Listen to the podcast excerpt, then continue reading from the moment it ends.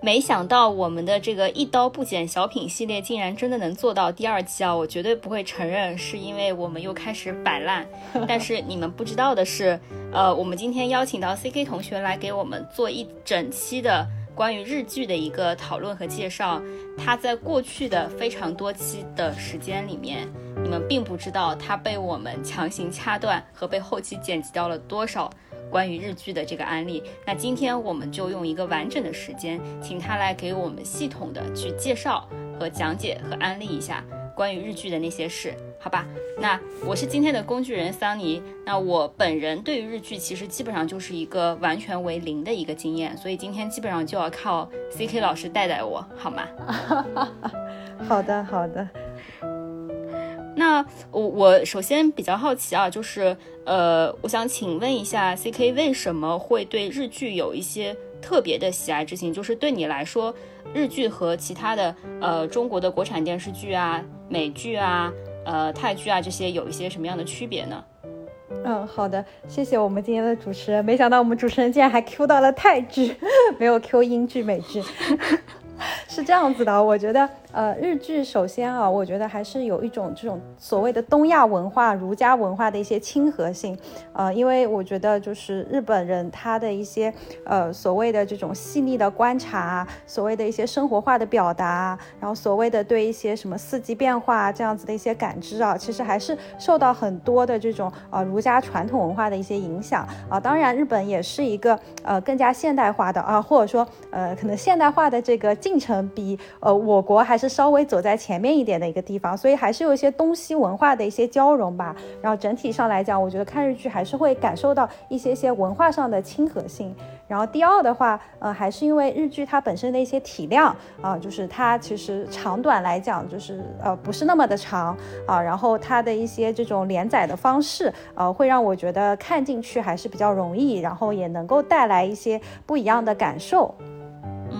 此处是否可以插播一个科普？就是你说日剧不是非常的长啊，那我大概其实有点知道日剧，包括我看一些。呃，番吧，它有那种短的泡面番，然后也有那种比较长的，像正剧一样的日剧。大概有分哪些类型？然后它和我们这种就是可能只对国产电视剧有了解的人来说，它的长度的差别、集数什么之类的，大概是个什么样的情况？嗯，好的，就是我简单介绍一下日剧的话，主要还是由日本的各个电视台来制作完成的。那呃。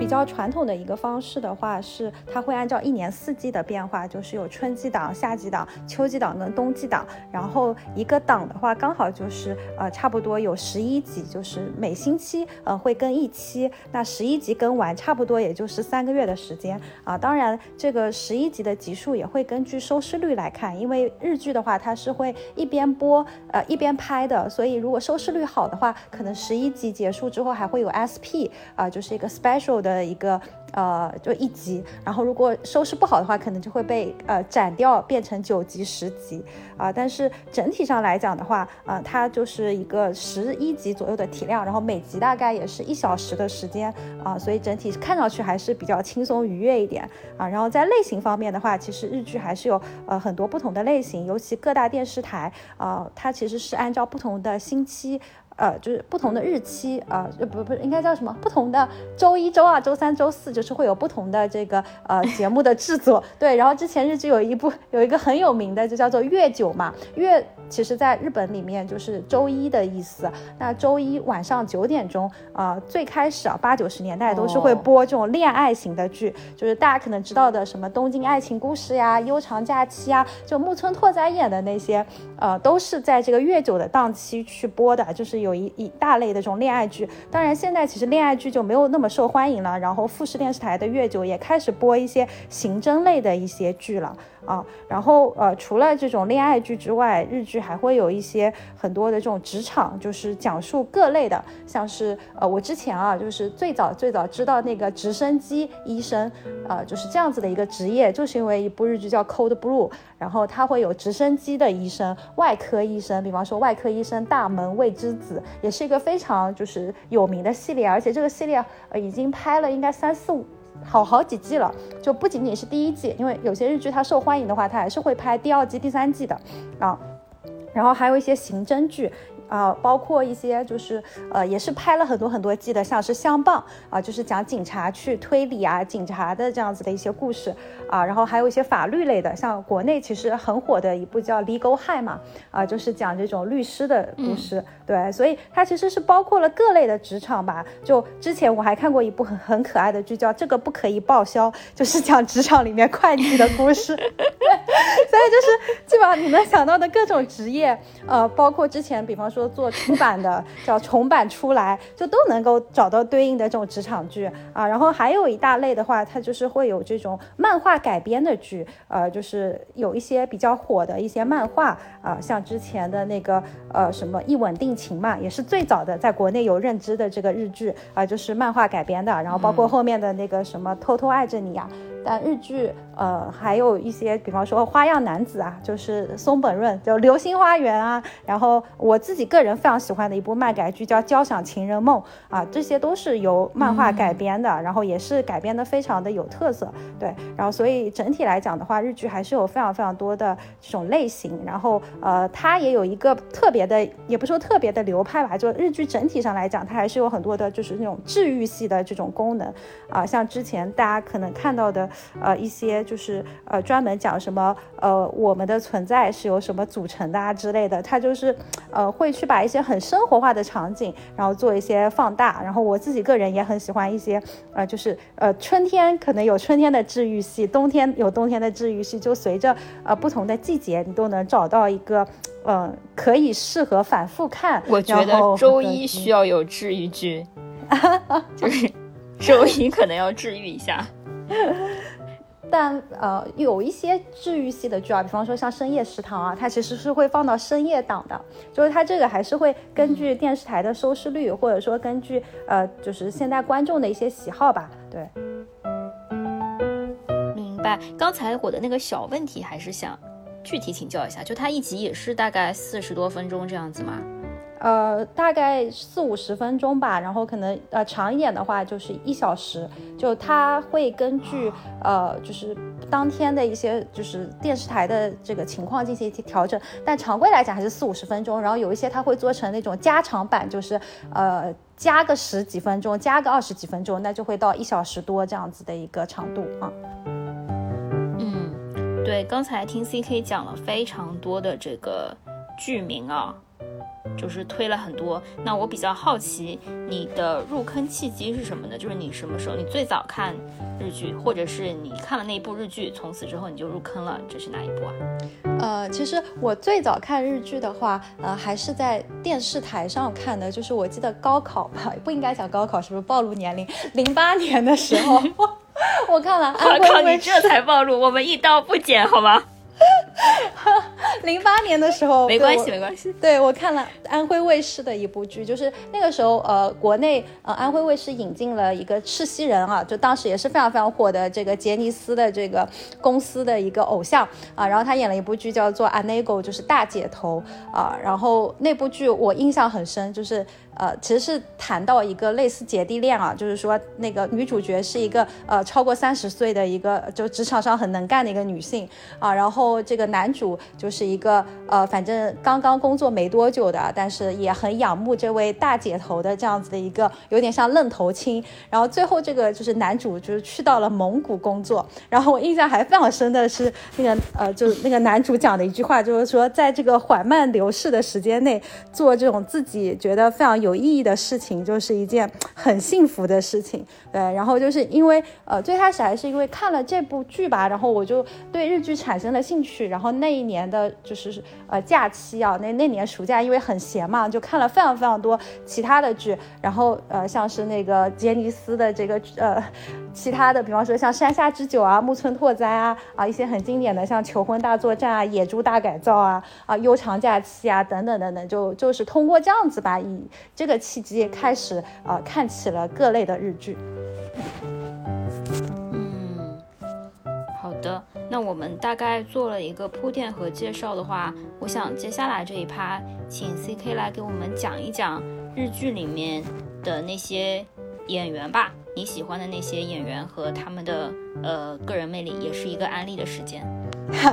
是因为我真的是之前每一期都要忍不住安利一些。呃，不同的这个剧啊，然后现在终于有一个时间可以来做一个非常个人的推荐啊，因为我觉得我为什么喜欢日剧啊，还有一点，我觉得日剧其实演员生态还是很丰富的，就既有呃可能像我们内娱一样，也有的就是这种偶像明星类的，就是面容姣好的男生女生啊，这个其实呃以杰尼斯这个呃公司为代表吧，就是杰尼斯的男性，像我刚刚刚也讲到了山下智久，我其实最开始真的是非常喜欢他演的这个求婚大。作战，然后包括他后面演那个 Cold Blue 系列，呃，我觉得都能够让我就是呃，不管是重新对自己的青春有所回应，还是了解到不同的一些职业吧，然后我觉得就是领我进坑，然后我因为。他知道了这个杰尼斯这个团之后，就会发现哇，像木村拓哉真的还是远古的大神。啊，也不能说远古吧，但就是真的是风靡亚洲，曾经万人空巷，就是四十几收视率的这些呃很经典的剧啊，都都还是呃能够看出木村拓哉的很多的魅力的啊。然后包括呃，其实我自己个人啊，就到目前为止，我最最喜欢的男演员还是这个奥宫和也，就就是来自阿拉西这个团。然后因为他演的日剧，我觉得。呃，就是挑选的眼光很好啊，我至今还是会经常在冬天啊看他演的几部剧啊，然后以及就是呃，现在其实杰尼斯的各个男星啊，还是活跃在各个不同的剧里面的，像本季就有我们学姐很喜爱的。导致 小弟弟出现在金田一上，就是我就基本上我觉得每一季吧都会有杰尼斯的男男男星上剧，所以其实杰尼斯的男性呃男星吧男明星还是作为了一个很庞大的一个演员团体，然后也是一个呃吸引很多呃国内或者说整个这个叫什么东亚啊整个亚洲对于这个日剧的这个关心啊，就都都是由他们就就是来推动了一。一期一期的日剧热，对，然后我记得当时蓝最呃就是叫什么？当时蓝十周年的时候有个企划吧，也算他们热度挺高的一个时候，就是呃蓝的五五个这个成员，然后分别一人。就是主主了一部剧嘛，就担任主演，然后他们五个是轮流着来演的，就第一个人的剧的最后一集出现下一个人，作为一个配角一样的，呃，就做一个可能像龙套一样的出现一下，然后他的这个这一档结束了，然后下一季就接了另外一个成员的剧，然后我觉得这个其实也是，也也是一个非常就是，对对对，就五个人接连着就是拉踩。这也倒不是啦，就是一起庆祝一下十周年，大家都开开心心的上不同类型的剧，对。然后没有，我只是想到在我们内娱生态，可能就是很难想象，想象一下我们内娱顶流，TFBOYS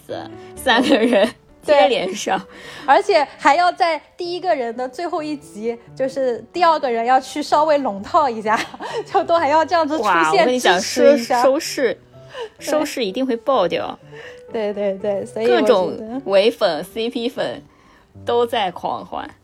是，所以我觉得就是那反正杰尼斯就是还还会有的时候，比方说杰尼斯，比方说木村拓哉上剧了呀，他可能就会再带一个后辈啊啊，像之前呃就是奥宫和也他们上剧，有的时候也会带一些比较小一点的杰尼斯一起嘛，所以也是带动他们事务所整体的一个这种曝光吧，然后跟这样子的一个资源跟机会啊，就当然了，我觉得就除了杰尼斯之外，其实日本还是有很多很多其他的具有魅力的男星的，就是我觉得日本的男演。演员还是非常的，就是具有生态的多样性，然后也有一些大叔也非常的火嘛，像之前这个什么芥雅人啊、福山雅治啊，其实都是呃这个四五十岁的大叔，但是大叔也有大叔的魅力，大叔也能成为主角。然后 还有一些就是比较偏向于呃，就怎么说呢，也不说治愈系或者有强烈的个人风格，像之前那个高桥医生嘛，其实在国内也蛮火的，就虽然满脸褶子，对，然后还有一些。呃，就是现在可能都呃演演戏啊，或者玩玩票啊。就我自己个人以前很喜欢一部叫做《Spect》的日剧，然后有的主演叫加濑亮，我我觉得还是非常的有味道的啊。然后呃，这个我觉得就我我就不多多列举了吧。反正就是日本每年也会很喜欢搞那种男演员排行榜嘛，你就能看到很多很多不同类型的男演员，其实都都能够上榜。嗯，那女演员要安利一下吗？女演员我觉得也是非常的这个多元化的，可能不像我们的八五花或者 更年轻的小花我都不认识。对我觉得女演员其实日本常年啊，就是排在第一的是林濑遥啊。然后她的话，我我自己是看过她一部叫《银之光》的日剧啊，也是讲一个就是社畜呃那个女主，然后每天觉得最幸福的事情就是下班，然后在自己的这个院子里面啊，她其实是租的房子啊，然后在这个院子里面喝啤酒，就是认真工作之后的啤酒更开心。当然，同时又有一个像藤木直人这样的大叔。就是住在一起之后，慢慢慢又发展了感情。对，就是《银之光》其实是最早讲干物女的故事嘛，然后就能够看得出林奈瑶一些独特的魅力。然后后面她演的各种剧，基本上就是收视都很好。然后这一季她其实也有就是在呃。上一部剧叫《前男友的遗书》，当然那部剧我看了几集就有点呃觉得好像有点神奇，我就没有再继续看了啊。然后另外我还很喜欢就是刚刚说过的那个《Spect》，呃男男主演是加濑亮，然后女主演是户田惠梨香啊，她其实也是演过一些像《野猪大改造》啊这样子的呃早期的这样日剧啊。然后她的老公我也很喜欢，叫松坂桃李，就我觉得户田惠梨香还是有自己非常独特的魅力啊。还有一个我想讲一讲，就是叫极高游离子，就是小极高啊，他其实也是感觉就是很古灵精怪嘛。然后他最近呃上了一部剧叫《最爱》啊，其实还是也也也很火，就是很有氛围感。就他最近几年呃就是上的剧我都很喜欢，然后之前也推荐过像呃我要准时下班啊之类的，也也是来自他。对，然后呃当然其实之前啊就是呃我国呃不是我国吧，叫国内观众还有一个就是看日。剧经常会去的一个百度贴吧叫日剧吧嘛，曾经有四大台柱，四大台柱库北真希，然后呃像是那个新垣结衣 Gaki，然后呃长泽雅美，还有户田惠梨香，就他们四个人也都非常非常的火，对啊，然后当然就女星层面，我其实非常非常爱日本的很多。也不能说大妈吧，但就是说，呃，这个熟龄偶像，像我最开始说的那个阿内狗大姐头，有一个叫小原良子啊，然后包括呃小泉今日子啊，包括什么吉高美智呃呃吉田美智子啊之类的，我就觉得日本的很多这个大姐也非常的有这个呃有自己的味道，然后包括像天海女王嘛，天海佑希，其实在国内也非常的火，就都能看出日本的这种呃熟龄女性的生态，不管是这个三十加还是四十。家还是五十家啊，都能够成为日剧的主演，这个我觉得还是非常了不起的，也值得我们国内啊能够多多学习一下的。嗯，那聊完演员之后，根据我们的提纲，我们要来 案例编剧了，好尬的转场。而且我就在想啊，你说，嗯，因为演员就是。嗯，对我来说看不到片段或者说看不到人嘛，其实可能呃就是安利的效果不是非常好。但是我觉得下一趴安利编剧的话，因为我其实对日剧也是有一些我不知道算不算是算不算是 stereotype 的印象，就觉得他们有很多剧情是特别呃精妙的，然后找的点也特别的奇特，所以我觉得。我比较，我个人比较期待就是编剧安利这一块，我想也许能找到一些我比较感兴趣的，嗯，不管是编剧也好，或者是剧也好吧。对，就我也想说，演员的部分可能夹带了太多私货，或者说就是简单的归类，归了几类嘛，就是呃，按照一些不同的事务所啊，不同的类型。当然，日剧演员有。也有很多很多的这种事务所嘛，啊，所以这个我觉得听起来的确会比较干一点。然后刚刚其实呃，桑尼你也讲到说你对日剧也也会有一些这种类型的认知嘛，其实我还蛮好奇，比方说你你看过的日剧是怎么样的，或者是哪几部啊？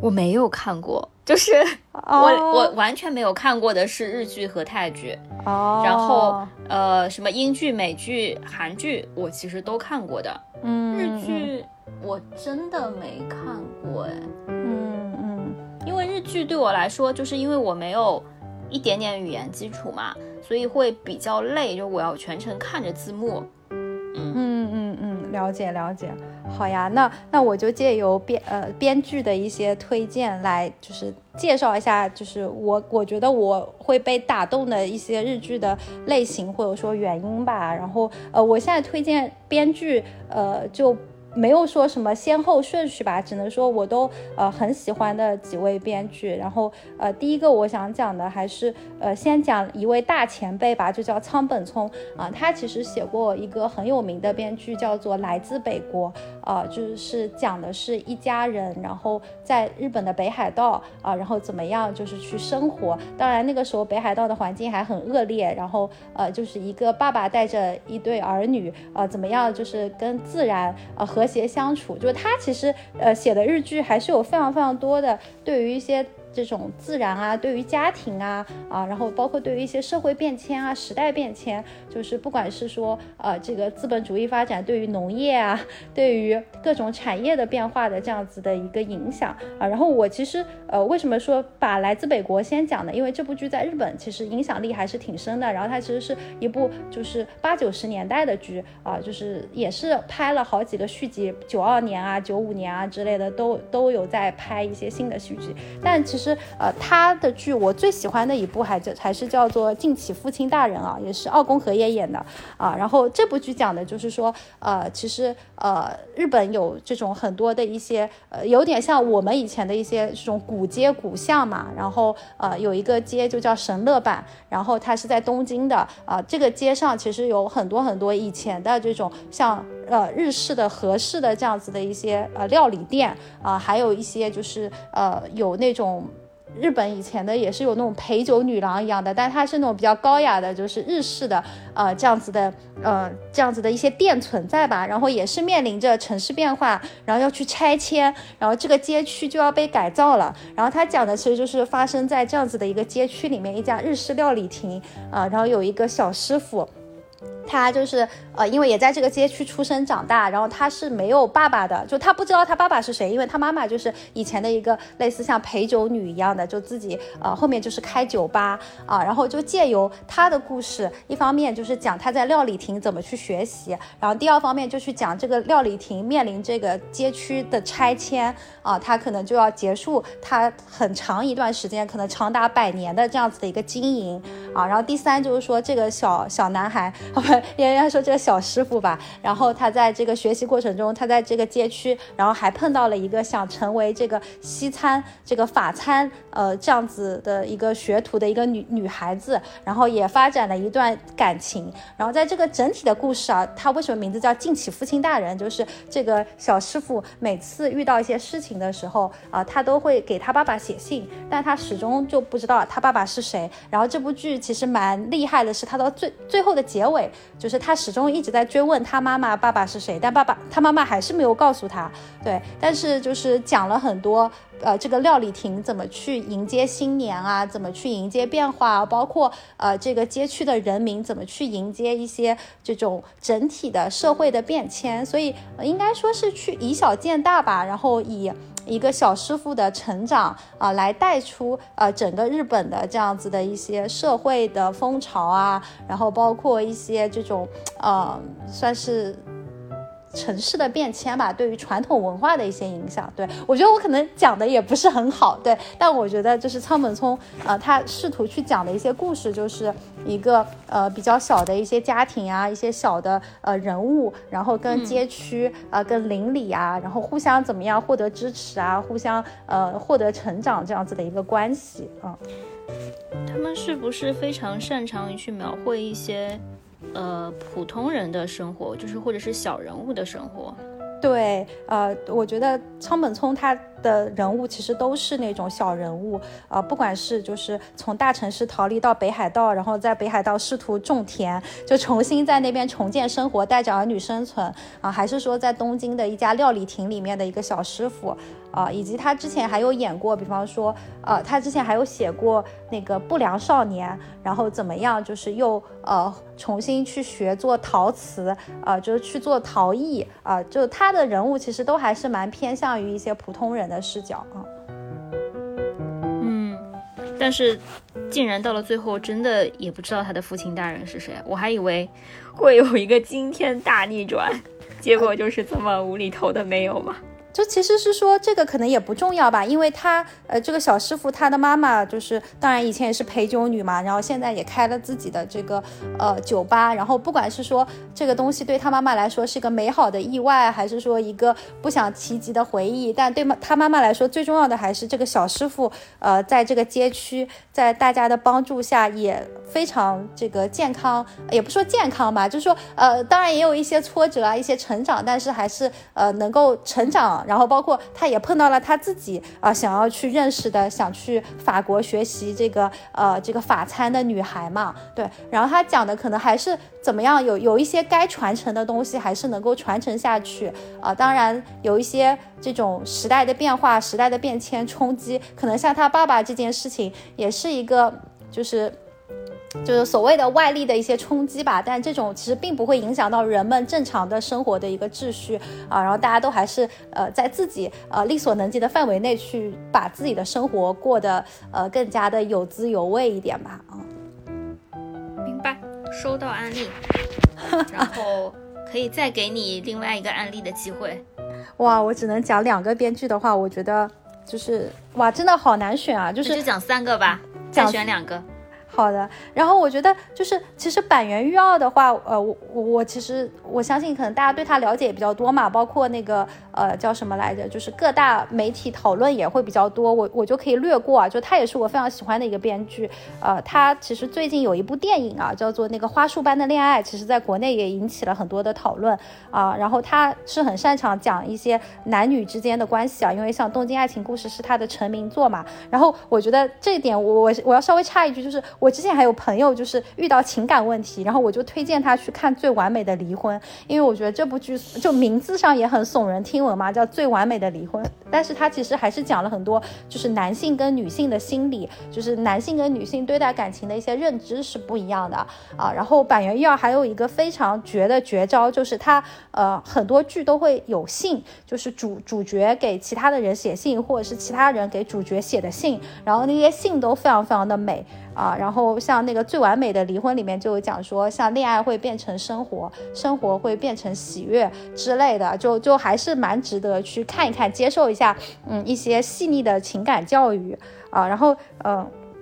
第三个我想讲的就是呃金子茂树吧，就是因为我觉得我去年的年度电视剧啊，呃就应该这应该是那个短剧开始啦，啊他其实是这个编剧，其实他早年写过那个求婚大作战啊，也是我非常喜欢的一部剧，然后我看着他一直在成长，呃最近两年写出了一个我的呃就是我的事说来话长的一部就是比较家里长短的温馨的治愈的剧，然后着重想推荐的短剧开始了呢，它其实就是讲呃。三个人啊，他们是高中同学，然后在高中毕业之后，他们去做了搞笑艺人啊，然后坚持了十年。那十年快要到期的时候，他们就在犹豫，说我们到底要不要放弃，还是继续坚持下去？因为他们的这个搞笑艺人的事业其实是非常的不温不火的。然后他们就找到了他们当时的高中老师，然后原来以为老师会劝他们支持。呃，坚持，结果老师却劝他们就是呃放弃吧，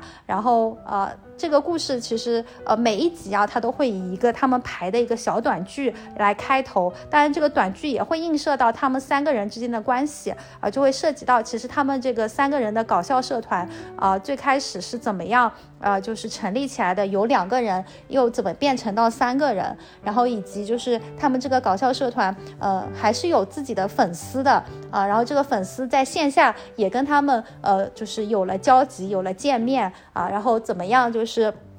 是度过了解散前的最后的一些时光吧。然后这个剧给我印象很深的就是还是有几点啊啊，第一点就是呃，其中有个主角，他的哥哥是那种属于从从小到大就是非常非常优秀的，然后最后却呃相信了一个传销，然后就是把自己就搞得有点家破人亡，然后就关在家里就就不出门。杨警官介绍给他，是 是是。我们的我们的同学杨警官，对我们下次可以请杨警官来做个嘉宾啊，扯远了，然后扯回来，然后就是他讲的，就是有一点就还蛮重要的，就是说，其实对这样的人，就重要的不是说一定要让他做出改变，重要的是你一定要去反复的敲他的门，就是一定要表示关心，一定要就是让他就是感觉到哦，还是有人在等他，慢慢慢慢自己走出呃那个阶段的。然后呃，这这个是其一，我觉得写的还蛮就是蛮蛮有意思的一些家庭的故事，包括个人的际遇。然后第二的话就是呃，他们的高中老师有一个儿子嘛，然后他们去呃他的高中老师家里玩啊，然后那个时候他的儿高中老师的儿子就在问他们说，哎，那你们觉得过去的十年是不是失败啊之类的？然后他们就讲说，呃，这个其实也并不是失败，就是呃他们这个组合的名字叫麦克白嘛。他说我们就是一个麦克白的这艘船，我们去出海航行了，然后我们也看过了很多的景色，但这只是最终我们没有发现宝藏而已。对，但这个十年并不是白费的，然后也能看出呃十年的大家的一些羁绊啊，大家的一些成长。对，所以我觉得呃，然后第三的话，其实就是说呃，他们有一个粉丝嘛，就是也是那种呃之前都很优秀的，然后进了很好的公司，结果进了公司之后就面临人际关系啊等等等等的一些不适应啊，然后就又开始家里蹲，然后因为喜欢上他们之之后啊，慢慢慢慢又认识了他们之后，然后才开始振作起来，然后那个时候他们就有在探讨说，怎么样是一个呃成功的组合，就比比比比方说你让一百个人笑，还是能够让一个人笑一百次，呃，就是他们最后办了一场那种。虽然是告别演出吧，其实也没有很多人来看，就是也非常小型，可能也是百。一百个人之内的一个规模，但是呃，他们对于他们真正的这个粉丝来说，还是深远的影响到了他们的粉丝。可能有一个像这样子的粉丝啊，就是每次看他们的剧都能够笑，然后愿意呃不断的去看，每次都去看他们的演出啊，然后包括自己最后也能走出来，对他们来说啊，也可能是一种成功。对，所以呃，这个剧我觉得还是非常非常适合，呃，就是呃，也不是说什么低潮的人啊、年轻人啊、失败者，就他讲。的都是一些失败者的故事，但是在这个当中，你就会获得很多治愈系的一些力量吧。啊，明白。这个 C K 同学和听到这里的我们的听众都不要着急啊，我到时候会这个逼我们 C K 同学把他刚才提到的这些日剧、这些编剧和这些演员，以及他没有提到的，全部都写在 show notes 里面，这样大家还是可以再 refer back to them。是是是，其实刚刚大家一提，觉得我我刚刚讲的全全是小人物的故事，全是 kind of 失败者 loser 的故事，太过于明显，需要获得力量。对，没有关系，这就是一个非常个人向的这个安利期，也是，反正我们整个节目都是一个非常个人向的节目。嗯嗯，好的，然后讲完了演员和编剧。是不是还有一些其他的内容？其实刚才有大概提到一些电视台啊相关的，就可能还有一些剩下的制作啊这一类的东西。对，呃，快速的帮我们科普和介绍一下吧。好的，好的，对，因为其实刚刚也提到了，就是日剧基本上都是呃电视台他们来主导，然后呃电视台会有一个制作团队，然后我觉得我个人啊，就是看日剧也是经历了一个。一最开始我是挑我喜欢的演员啊演了这部剧我开始看，然后到第二我会看啊我喜欢的编剧写了这部剧我开始看，然后到现在我已经进入了第三个阶段，就是啊我还是会蛮去看他的一个制作团队的，就是他有一些比较有名的一些制片人啊，像什么金子文纪啊之类的，然后包括像就是做最爱的那个团队，他之前也做过像为了恩啊之类的，就是还是能够看出一个个制作团队他们一一直在推出一些新的剧，然后能。能够保持一定的水准，保持一定他们的一些风格跟偏好，对。然后呃，第二的话就是其实正午阳光一样吗？对对对，是是差不多，对。就是你能看到这个制片人、导演，然后有一些导演，包括有些编剧，他会很喜欢合作一个演员啊。像 Gaki 的话，他就是有一个。呃，野木亚纪子的一个编剧就很喜欢他，给他写了很多剧，我觉得也很适合他。就是，呃，大家都说 Gaki 其实新垣结衣啊没有什么演技，但是我觉得就是呃那个编剧能够发现出他的演技。然后像我刚刚讲的仓本聪，他其实跟奥宫和也也是有合作了两次，我觉得每一次合作都都很精彩，包括他们背后的整个制作团队也是一样的制作团队。对，所以就是还是会呃看到这种就会有一种安定感吧，啊。然后第二，我想讲就是说，其实呃，就国产剧，其实大家有的时候也会觉得那个片尾曲很好听，或者说现在听音乐的来源都是那个 OST 了嘛。然后日剧也是的，日剧基本上呃每一季它呃就每每部剧的这个主题曲也都很好听。然后有的时候就是像一些偶像团体，他参演了这个剧的话，那个主题曲就会由这个偶像团体来演。像我们阿拉西，对，曾经就是出过很多很经典的偶像，呃，就是很经典的剧，对，呃，很很经典的歌曲。就是贴着这个剧，我真的觉得都非常好听。然后呃，他们呃会也会去。仔仔在的话，又要说奋起预定。那也不是的，有很多真的还不错。然后会去那个 Music Station 等等音综去打榜，然后去去打歌的时候就会讲到说啊，这部剧是啊这个呃就是。主题曲是那部剧的，呃，这这个音乐是那部剧的主题曲，所以他们的 OST 跟剧，我觉得还是互相促进吧。就当然大家都有自己的榜单，或者说自己的一些数据要看，对。但很多我觉得主题曲写的的确是非常贴日剧，就是在最后这个剧情高潮的时候，每一集高潮突然一个音乐进来，你就觉得哇，烘托了气氛，哇，歌也好听，剧也更好看了，对下一集也更期待了，对，啊，然后。嗯，最后的话我就讲一点，就是其实日本的电视台其实呃除了传统的一些呃像呃这个大家都知道的 NHK 啊、TBS 啊、NTV 啊之类的啊，呃也会有一些新的电视台比较偏更加商业化的呃电视台，像有个叫呃 Wow Wow 的就就很神奇，它就会出一些呃非常呃就是。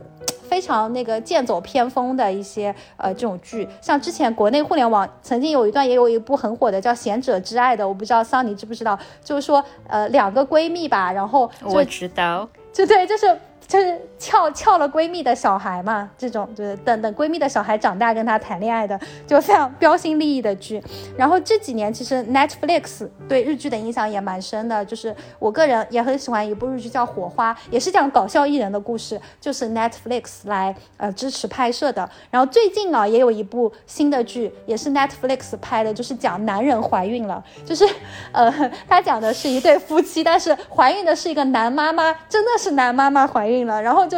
所以我觉得日剧还是有非常非常多的生态。我我刚刚推荐的剧其实都。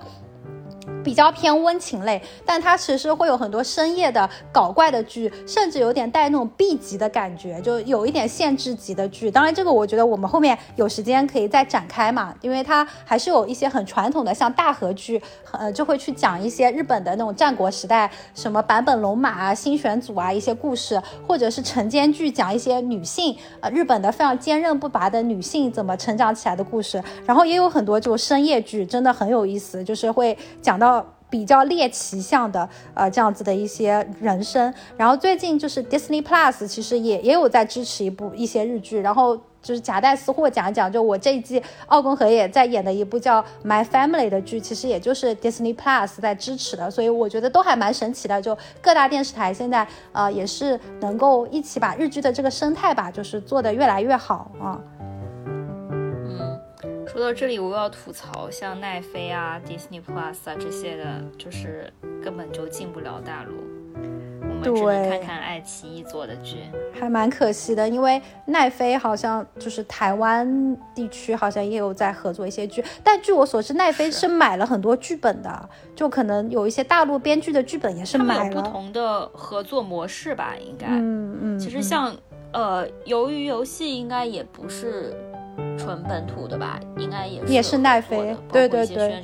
是的，是的，对。那其实我觉得。这期我讲的日剧啊，但是最近我我也开始看韩剧了，而且我发现就是呃很多人会对呃最近的韩剧会评价说哇这这个韩剧有一些古早日剧的味道，或者说哇这个韩剧其实有一些细腻的表达，像最近有一部很火的叫我我的解放日记的韩剧，很多人会觉得它其实还是有一些日剧的这种风格在。然后呃其实韩剧也是因为像 Netflix 啊或者是 JNTV 啊之类的一些新的电视台进入，也变得更加多元了。也许以后我们也可以出一个韩剧专辑啊。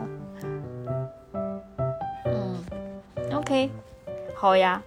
呃，就是今天我们聊了大概四十分钟，已经明显的感觉到 CK 真的是对日剧就是充满热情，有非常多想要安利的东西。我相信，呃，就是肯定不只是日剧的演员、日剧的具体的内容。它的编剧和剧情，就是因为我看到最后一行就是写着日剧对于人生的影响，嗯，我还是请 C K 同学来给我们最后讲一讲吧，看看能不能从这一点上。打动一些冷漠的人，对，因为我觉得这一季的案例还是很笼统嘛。下次有机会我们可以专门做什么恋爱向日剧推荐，什么 小人物失败者的日剧故事推荐。然后我觉得日剧对我来说啊，就真的是呃带我看到了各种各样的不同的一些职业生态，然后不包括不同阶段的人物的一个故事吧。因为我觉得国产剧还是很缺一些，比方说，当然现在有啦，什么三十加、四十加，就就，但以前我会。觉得就是很多这种对于职场女性啊，对于一些呃，包括谈恋爱啊，包括一些这种友情啊，啊，包括一些亲情啊，这样子的一些呃自我的一些呃，也不说自我的认知，自自我的审视吧。就是日剧的很多呃编剧他描写的世界观，还是帮助我呃重新去审视自身，然后去。呃，去看自己跟周围人的关系，然后日剧还是之前很强调一个词，就叫 kizuna 嘛，就是牵绊嘛，就人跟人之间的这种互相支持啊、连结啊，啊这样子的一些呃情谊吧，其实我觉得还是作为一个日剧最最。这个温暖的最最呃基本的一个基调在，然后很多故事就是因为人跟人之间存在着这样的就是 kizuna 嘛，就是牵绊，或者说有的有的事情是一期一会啊，但是在这种故事里面还是能够看到啊人跟人之间的这样子的一些。呃，温暖的关系的流动啊，然后我记得我最开始看日剧的时候，就是豆瓣上啊，其实也呃找到了一个小组叫看日剧过生活，包括日剧 fans，其实我还是蛮蛮感谢这些小组的，好像 kind of 跟我们上一期呃或者是下一期豆瓣小组 来一个呼应，对，然后我觉得像看日剧过生活这个理念还是挺好的，我现在呃基本上每一个季节吧，我都还是会追个一两部日剧，然后。呃，就随着这这个日剧每一季的日剧的开始跟结束，感受到呃四季的变化，感受到这种所谓的这样子时空的呃变迁啊。然后呃，我自己觉得就是呃，我个人呢也是因为看日剧，然后包括对奥宫和叶、阿拉西等等等等感兴趣，然后我去学了一下日语。当然，我的日语就是已经。呃，叫什么？我一二年考过了 N 二之后，就现在都处于一种荒废的状态。但我最开始学日语的动力，的确是为了能够就实时的在线的看这个日剧啊。然后我觉得其实也是让给我打开了很多这种新世界的一些感觉吧啊。所以呃，还是呃希望大家都能够找到自己的人生日剧，找到自己的一些年度日剧，或者说找到一些能够打动自己的这样子的一些电视剧，然后呃能够就是获得一。一些所谓的温暖啊、慰藉啊啊，然后也有更多的一些动力去面对社畜的日常生活。好的，那我们今天的一刀不剪第二期就到这里，暂时结束。是是是，谢谢 C K 同学，谢谢工具人桑尼我本人。希望桑尼老师可以就是去看看一两部日剧，或者桑尼老师你需要什么特殊的，就是我可以给你定制啊，不不定制推荐，定制化推荐，个性化推荐，对，可以之后再来找我。可以可以，对对，这个这个服务是大家要花钱才能享受的，我先下线享受，好吧？好的好的，嗯。好的，那就先到这里吧，拜拜。好的，拜拜。